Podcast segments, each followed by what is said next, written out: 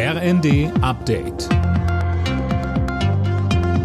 Stündlich neu. Auf den Punkt informiert. Ich bin Colin Mock. Guten Morgen.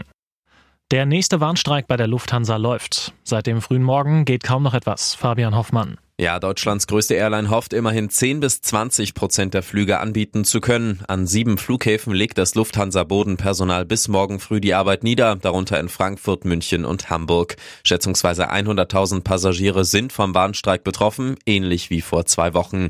Morgen wird im Tarifstreit zwischen Verdi und Lufthansa weiter verhandelt. Der Gewerkschaft reicht das bisherige Angebot der Airline nicht aus.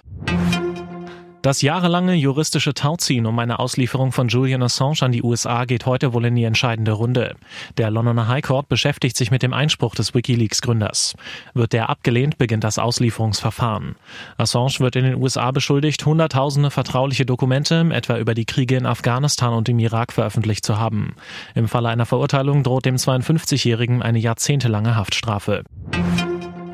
Die russischen Behörden geben die Leiche von Alexei Nawalny erstmal nicht frei. Sie wird für mindestens zwei Wochen von den Ermittlern einbehalten, so die Sprecherin des toten Kreml-Kritikers. Mehr von Philipp Rösler. Grund sind angeblich Untersuchungen, die Gerichtsmediziner machen sollen, um die Todesursache Nawalnys festzustellen.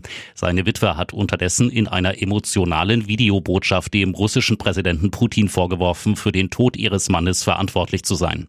Ähnlich sieht das US-Präsident Biden. Er kündigte, wie auch die EU an, weitere Sanktionen gegen Russland auf den Weg zu bringen.